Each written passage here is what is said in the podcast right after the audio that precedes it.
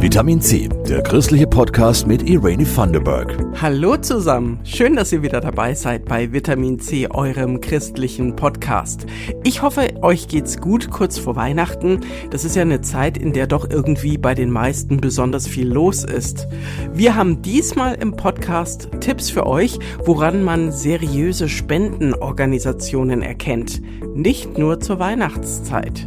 Es geht auch um die jüdische Kultusgemeinde in Erlangen, die sucht ein Zuhause. Und Breaking News.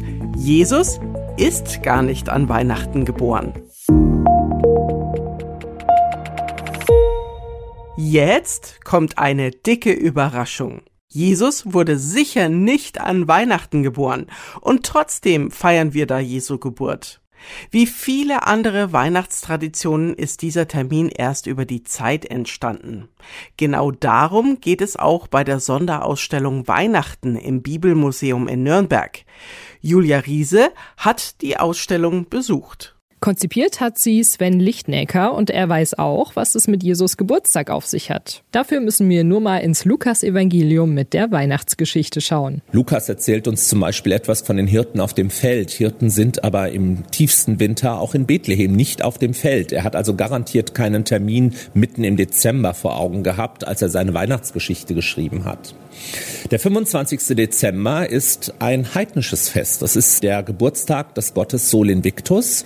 Und der Sol Invictus ist eigentlich im dritten Jahrhundert der Staatsgott des Römischen Reiches. Bis Kaiser Konstantin sich ungefähr 300 Jahre nach Christus für das Christentum entschieden hat. Statt des Sonnengottes Sol galt Jesus als der Erlöser. Und weil das Datum am 25.12. ja auf diese Weise frei geworden war, hatte Jesus eben im Dezember Geburtstag. Und das machen wir hier deutlich. Wir haben also Objekte, die den Gott Sol Invictus zeigen, die den Festkalender des Monats Dezember in der antiken Tradition zeigen, aber eben auch die offenbaren, dass Kaiser Konstantin nach und nach von einem Sol-Anhänger zu einem Christus-Anhänger wird. Das kann man bei den Münzen sehr schön zeigen, die ursprünglich Sol-Elemente enthalten und die dann nach und nach mit christlichen Motiven ersetzt werden. In der Ausstellung geht es nicht nur um die Entstehung von Weihnachten, sondern auch darum, wie es hier bei uns früher gefeiert wurde. Anschauen kann man sich zum Beispiel einen Zufallsfund des Museums im Antiquitätenladen. Ja, wir haben ein Zinnmodell des Nürnberger Weihnachtsmarktes aus den späten 30er Jahren, 1938, 39, mit Marktbuden, mit dem schönen Brunnen, mit Bäumen, Schnee, mit Leuten, die in historischen Kostümen den Weihnachtsmarkt besuchen. Also so, wie man sich so einen Christkindlesmarkt, sagen wir mal, idealerweise wünscht. Wahrscheinlich sind diese Modelle damals im Auftrag der Stadt Nürnberg hergestellt worden als Geschenke für Besucherinnen und Besucher, sagen wir mal etwas bedeutenderer Natur. Das Modell stammt aus der Nürnberger Zinnwarenfabrik Heinrichsen. Das und noch viel mehr Spannendes zum Weihnachtsfest gibt's noch bis Anfang Februar im Bibelmuseum direkt neben der Lorenzkirche zu entdecken.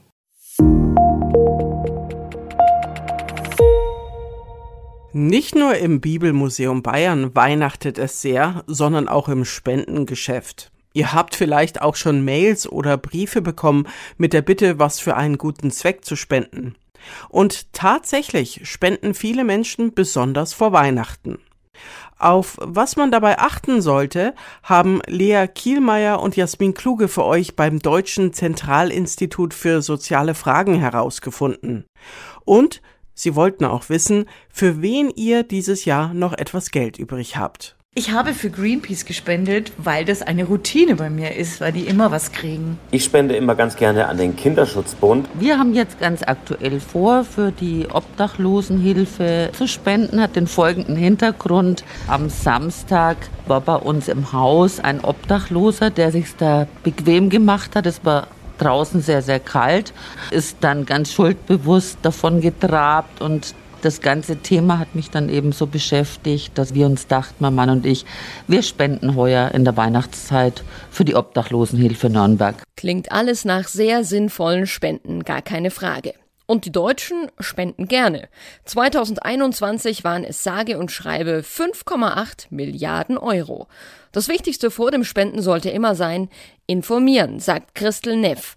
Sie ist stellvertretende Geschäftsführerin vom Deutschen Zentralinstitut für soziale Fragen, kurz DZI. Das ist so wichtig, weil Spenden im Grunde eine freiwillige Gabe sind, also eine Leistung ohne Gegenleistung und einmal die Spende weitergegeben, dann kann ich sie nicht zurückfordern, wenn ich beispielsweise im Nachhinein Zweifel an der Vertrauenswürdigkeit des Empfängers meiner Spende habe. Außerdem gibt es in Deutschland keine Veröffentlichungspflicht. Das heißt, wie viel Spendengeld gemeinnützige Organisationen oder Vereine einnehmen und was sie genau mit dem Spendengeld tun, müssen sie nicht transparent machen.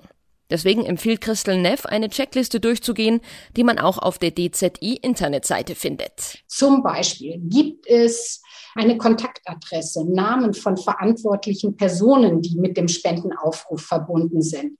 Wenn da zum Beispiel nur eine Mobilfunknummer steht, ist das sicherlich nicht ausreichend und kein gutes Zeichen. Überprüfen sollte man auch den Steuerstatus der Organisation oder Initiative. Ist die als gemeinnützig anerkannt vom Finanzamt oder nicht? Man sollte sich fragen, wie gut fühlt man sich neben dem Spendenaufruf wirklich informiert?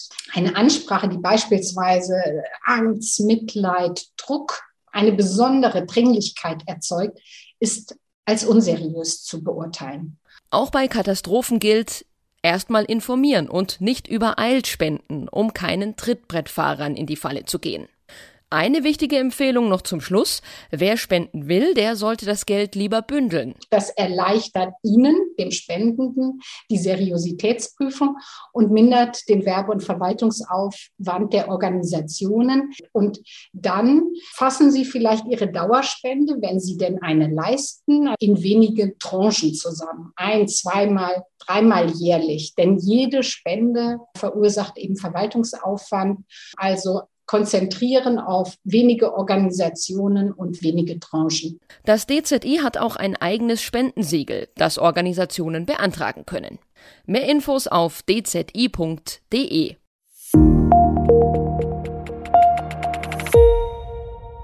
In Ruhe beten, den Gottesdienst feiern und sich dabei wohlfühlen, für jüdische Gemeinden in Deutschland leider keine Selbstverständlichkeit. So geht es auch der Kultusgemeinde Erlangen. Sie sucht in Erlangen endlich ein eigenes Zuhause mit den notwendigen Sicherheitsmaßnahmen. Nina Bundels berichtet. Ein dauerhaftes Haus des jüdischen Lebens ist nicht nur das Symbol, sondern auch die klare Ansage, dass jüdisches Leben Teil des Lebens dieser Stadt ist und auch bleibt. Sagt Erlangens Oberbürgermeister Florian Janik. Er und die Stadt unterstützen die jüdische Kultusgemeinde Erlangen bei der Suche nach einem eigenen Gemeindehaus mit Synagoge. Die hatte die jüdische Kultusgemeinde seit ihrer Gründung 1997 noch nie. Bisher kamen sie immer in Mietshäusern unter. Langfristig ist das keine Lösung. Grund dafür, es braucht dringend stärkere Sicherheitsvorkehrungen, erklärt die Gemeindevorsitzende Esther Limburg-Klaus.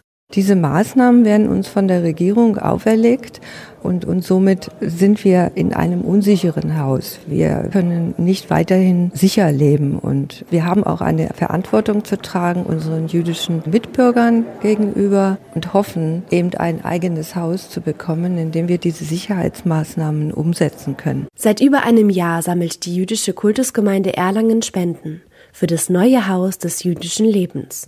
Es soll ein Ort werden, an dem Menschen aus verschiedensten Religionen miteinander ins Gespräch kommen.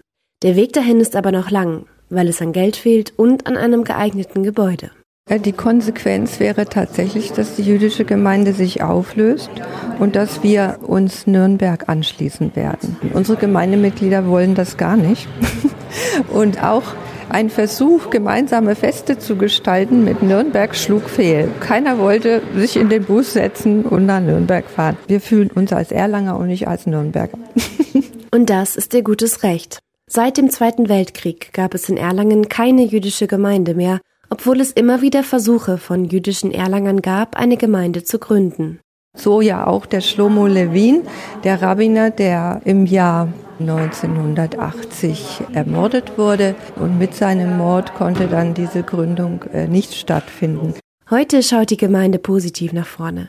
Die ganze Stadt packt mit an für ein eigenes Gemeindehaus. Zuletzt bei einem Benefizkonzert in der Altstädter Kirche. Auch Esther Limburg-Klaus ist zuversichtlich. Es gibt viele Personen, die uns wirklich unterstützen wollen. Es gibt eine Besichtigung mit dem Innenminister Hermann einer Immobilie bald. Und ich hoffe, wenn es das nicht wäre, dass auch andere Möglichkeiten in Aussicht gestellt werden.